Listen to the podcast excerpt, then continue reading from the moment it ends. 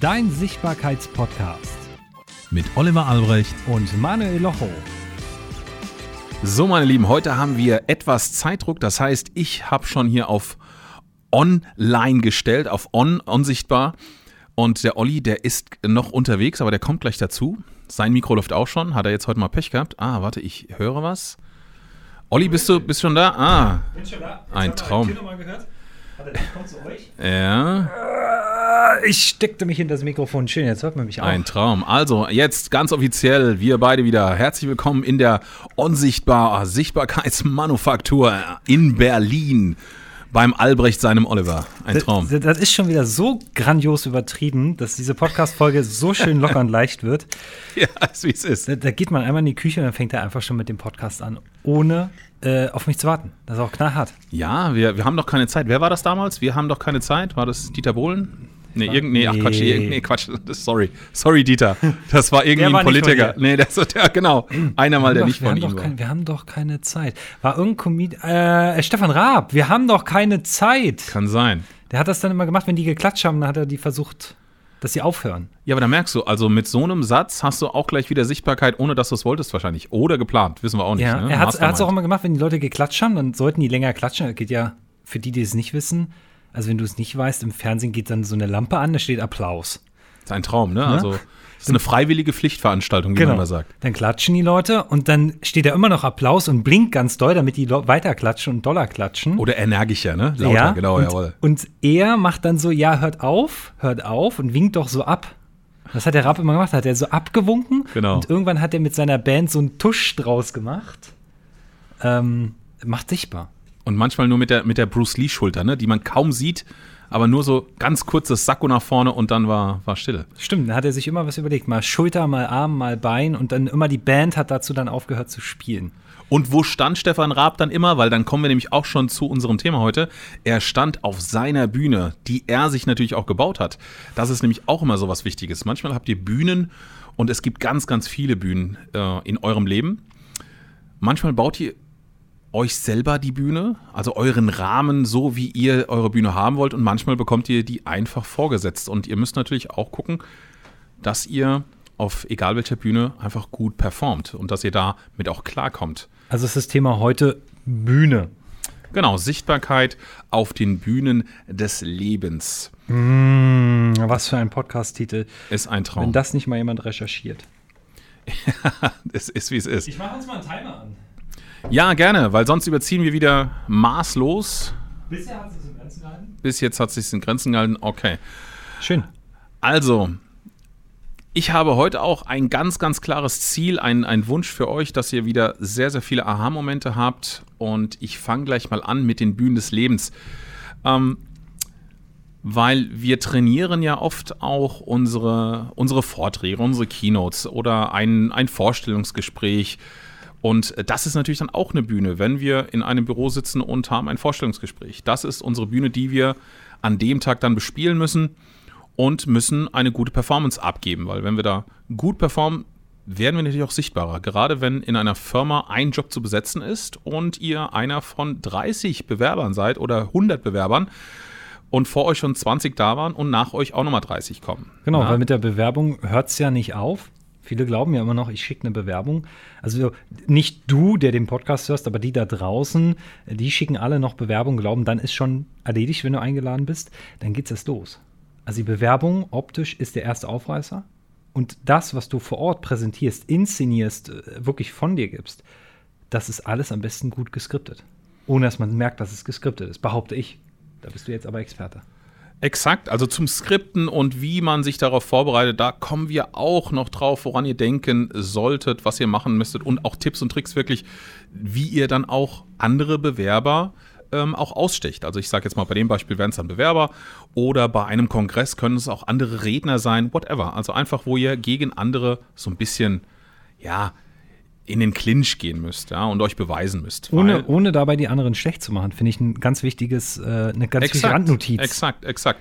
Weil, also nur ein Beispiel wäre zum Beispiel, ähm, ihr seid auf einem Kongress äh, gebucht und äh, sprecht da, ich sage jetzt mal wieder über, über mein Lieblingsthema Steuerrecht, das haue ich immer so gerne rein.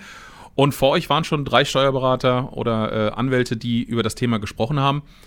Und jeder hat so sein Ding durchgezogen. Und wenn ihr rauskommt zum Beispiel, ihr werdet sofort sympathischer und habt gleich so einen, einen ja, wie soll ich sagen, so, ja, nicht einen Heiligenschein, aber in dem Moment, wenn ihr sagt, vielen, vielen Dank an die Redner, die so tollen Content gerade geliefert haben, schon vor mir, wirklich, wir hatten da sehr, sehr tolle Momente, ganz viele Informationen, die ähm, sehr, sehr wertvoll waren. Nochmal vielen, vielen Dank dafür. Und selbst wenn ihr dann nochmal sagt, ich möchte gerade nochmal einen Applaus initiieren für diese tollen Kollegen, Dankeschön dann bist du schon wieder auf einem ganz anderen Level, ähm, auch beim Publikum. So nach dem Motto, jeder ist rausgekommen und hat äh, nur an sich gedacht, will so seins gut rüberbringen und will da leuchten. Und du hast in diesem Moment andere zum Leuchten gebracht. Und äh, das ist auch wieder ein Rahmen setzen, dann bist du schon wieder komplett in der Sichtbarkeit. Es ist fast egal, was du dann noch sagst. Ähm, du bist sympathisch, wirkst natürlich auch ähm, eloquent und bist voll in deinem Thema drin. Das ist äh, so eine Geschichte. Ähm, aber wie, jetzt, du hast es ganz gut angeworfen, so von wegen sympathisch und dann strahlen und die, die Leute mitnehmen. Was ich ja häufig merke, ist, die Leute sind aufgeregt. Und das ist auch völlig normal. Also da werden wir beide als, als Musiker, ich sag jetzt mal Exilmusiker. Ja. Bei dir ja weniger, du bist ja aktiv wieder geworden. An der Stelle habe ich noch nicht verraten, warum. Und, ich ähm, brauchte das Geld. Genau. Das ist wie immer. Du, du war, bist, aber du bist ja nicht mehr jung. Nee, deswegen. Ich bin nicht mehr jung, aber ich brauche trotzdem das Geld. Ne? Ja. So, die Geschichte. Und da ist der, der Gedanke natürlich, wenn du jetzt aufgeregt bist, wie hast du so einen, so einen Schlüssel, wo du sagst, hey, da komme ich raus? Also ob Räder, Musiker, Vortragsredner, Firmenchef, wie komme ich aus dieser, oh, es drückt, es zieht mir alles zu Nummer wieder raus? Ja, du, da kommen wir ja schon wieder in, ins Lampenfieber. Aber äh, wir sind ja bei Bühne, dann nehmen wir mal das Lampenfieber in die verschiedenen Bühnen. Es kommt natürlich immer darauf an, welche ist denn deine Bühne? Also die Bühne haben wir ja gerade schon gesagt, könnte zum Beispiel sein ein Vorstellungsgespräch. Die Bühne könnte aber auch sein äh, zu Hause am, ja, am Mittagstisch, wenn du zum Beispiel äh, ein Kind hast, bist Mutter, Vater und ja, hast da ein Verkaufsgespräch mit deinem Kind. Ja, also so nach dem Motto, äh, das Kind will unbedingt raus Fahrrad fahren, weil schönes Wetter ist und du bist voll in, in deinem Verkaufsgespräch, dass jetzt erstmal die Hausaufgaben gemacht werden, dass das Gemüse dann aufgegessen wird, was, was, äh, oder der Spinat, der, der nicht gemocht wird. Und das ist auch so ein wichtiger Punkt, dass wir realisieren, was für Bühnen wir im Leben auch bespielen und welche Bühnen wir performen. Also überhaupt performen müssen, sage ich schon fast, weil diese Situationen passieren ja. Und wenn wir einfach mal so unbedarft in so Situationen reingehen, dann performen wir meistens nicht so gut. Ist ja einfach so. Das ist wie wenn ich dir jetzt sagen würde, okay, du, du willst, du suchst einen Job.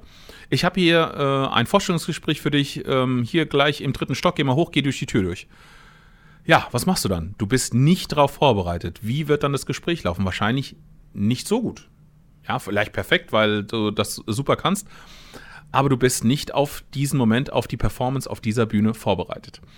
Und ähm, deswegen finde ich es immer sehr, sehr wichtig. Ganz viele Verkäufer auch trainieren den Verkauf beim Kunden und merken gar nicht, dass sie jeden Tag so viele Bühnen haben, so viele Verkaufsgespräche aus dem Alltag ähm, auch zum Trainieren nutzen. Also ich trainiere jeden Tag mit meinem Sohn, wenn er sagt, äh, Papa, ich brauche mal wieder äh, keine Ahnung, virtuelles Geld für mein äh, Online-Spiel. Ähm, zieht er dich so ab? Zieht er dir echt Bitcoins der, der ab? Der zieht mich äh, komplett ab, ja, ja. Also der, der weiß auch schon. Und dann kommt natürlich der Satz, ähm, ja, und dann ähm, werde ich ganz, ganz lange nichts mehr kaufen. Ganz, ganz lange heißt meistens, ähm, ja, drei Stunden oder ein Tag.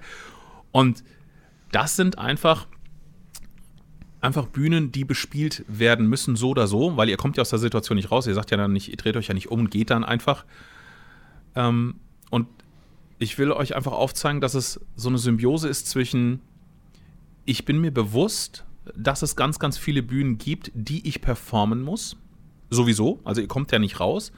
Daraus machen, das sind Bühnen, die ich jetzt erkannt habe und mir auch das Ziel setze, so viele Bühnen wie möglich in meinem Leben oder Situationen wirklich gut zu performen, weil ich verstanden habe, wenn ich gut performe, ist einfach mein Erfolg ein ganz anderer oder mein Ergebnis ein ganz anderes Ergebnis.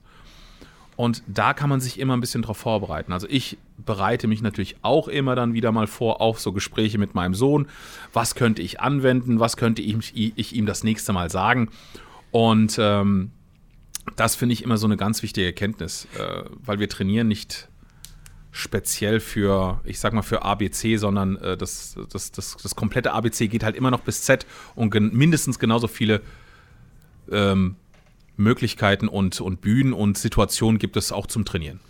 Jetzt sagst du ja Bühnen gerade, was mich daran wirklich richtig krass jedes Mal fasziniert, weil wir die Diskussion ja auch mit einigen anderen Kollegen haben oder mit Rednern oder mit Leuten, die neugierig sind auf die Branche. Ja, gestern erst so ein Gespräch beide gehabt. Ähm, wozu ist die denn eigentlich da? Wo ist denn so diese Bühne, die, die wir immer haben? Also der eine versteht unter Bühne jetzt ja wirklich was ganz, ganz anderes. Und der andere sagt, ja, eine Bühne ist für mich Podest, Lichter, Scheinwerfer. Was, was macht die mit uns?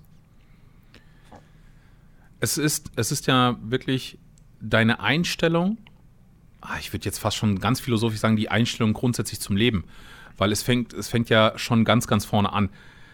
Ich will es mal versuchen runterzubrechen. Jedes Mal, wenn wir mit einer Person kommunizieren, und kommunizieren muss ja nicht immer wirklich sein, dass wir reden. Äh, Kommunikation ist auch nonverbal. Wenn wir nur jemanden anschauen, wenn wir jemanden anlächeln, gibt das ja auch schon wieder eine Kommunikation. Du gefällst mir, ich finde dich toll. Oder du guckst erschrocken, dann ähm, diese Person hat Angst vor mir. Also egal wie die Kommunikation läuft, ähm, wir kommunizieren einfach immer. Und das heißt, wir haben mit unserer Kommunikation immer eine Verkaufsabsicht. Also jedes Mal, wenn wir mit einem Menschen oder mit einem Tier in die Kommunikation treten, haben wir immer eine Verkaufsabsicht. Und für die, die draußen sagen, nein, haben wir nicht, doch habt ihr. Selbst wenn ihr mit der Oma sprecht und äh, eine Stunde bei eurer Oma seid, dann habt ihr auch die Verkaufsabsicht, dass es der Oma diese Stunde gut geht, dass sie sich freut, dass sie ein Lächeln auf, auf, den, auf den Lippen hat. Und wenn sie dann lächelt, habt ihr gut verkauft. Also wenn ich zusammenfasse, ist die Bühne dann quasi, egal wo du stehst, egal, also welcher Ort auch immer, das ist alles eine Bühne, die eine höher, die andere niedriger, die andere hat kein Podest. Äh, und es geht halt um die Absicht, was ich mache. Ich möchte dem anderen einen schönen Moment schenken, ein Erlebnis schenken, eine Vision verkaufen. Die Vision, Papa, wenn du mir drei Euro in digitaler Währung gibst, dann äh, hast du mehr Ruhe vor mir. Da hast du mehr Freizeit. Oder ich werde erfolgreich und Papa, du freust dich ja, wenn ich erfolgreich werde. So, wir verkaufen also quasi nur eine Emotion egal wo die Bühne ist. Und äh, letztendlich geht es immer um unseren Gegenüber, gar nicht um uns. Weil, wenn ich mal so zurückdenke, als Kind, ich habe auch mal zu meiner Mama gesagt, auch so ein ganz mieser Trick, ne? Den kennt auch jedes Kind. Ich habe mir das schon immer gewünscht. Auch so geil. Zu Weihnachten fragst du ein Kind, was willst du haben? So, da, da wissen sie es nicht oder können es nicht aufschreiben oder schreiben eine Riesenliste und dann kriegen sie zu Weihnachten was und im Januar gehst du mit denen einkaufen dann so, Mama, das habe ich mir schon immer gewünscht du, das gibt's erst seit zwei Wochen. Ja, ja, weiß ich. Habe ich mir aber schon immer gewünscht. Und das ist so auch eine Art von Verkauf. Wir verkaufen es eigentlich dem anderen, aber zusätzlich sogar uns selbst. Und das finde ich immer sehr, sehr interessant, dass auf einer Bühne manchmal die Erkenntnis kommt, ich mache den Song gerade für meine Menschen, die da unten sitzen, die zuhören. Aber gleichenfalls verkaufe ich mir das eigene Gefühl. Und ich persönlich bin der Überzeugung, dass dann eine hohe Sichtbarkeit entsteht und ein hohes Gefühl, wenn du es dir selber auch abkaufst. Definitiv. Also alles, was wir machen, machen wir oder sollten wir, wenn wir wirklich die, die besten Ergebnisse erzielen wollen, immer für unser Gegenüber. Immer. Das, ich sage mal, wenn du jemanden etwas verkaufst und der damit glücklich ist, verdienst du ja dann, also wenn es ein physisches Produkt ist, verdienst du ja damit Geld. Der Sinn ist aber immer, dass der Kunde oder dein Gegenüber glücklich aus diesem Gespräch, aus diesem Verkauf, aus dieser Performance, auf dieser Bühne, die es dann halt ist, rausgeht. Und mhm. dieses Geld, was du dann verdienst, oder dieses Lächeln, was du dann von deiner Oma bekommst, das ist ja dann deine Bezahlung bei der Oma, das ist dann, ah, das, ich will nicht sagen das Abfallprodukt, weil das ist dann wirklich ein negatives Wort für etwas ganz, ganz Tolles, etwas Schönes. Es ist ein Ergebnis. Es ist ein, ein Ergebnis. Vielen, vielen Dank. Genau, es ist dann, das ist dann dein Ergebnis. Das heißt, du, du wirst zum Gewinner indem du vorher andere zum Gewinner gemacht hast.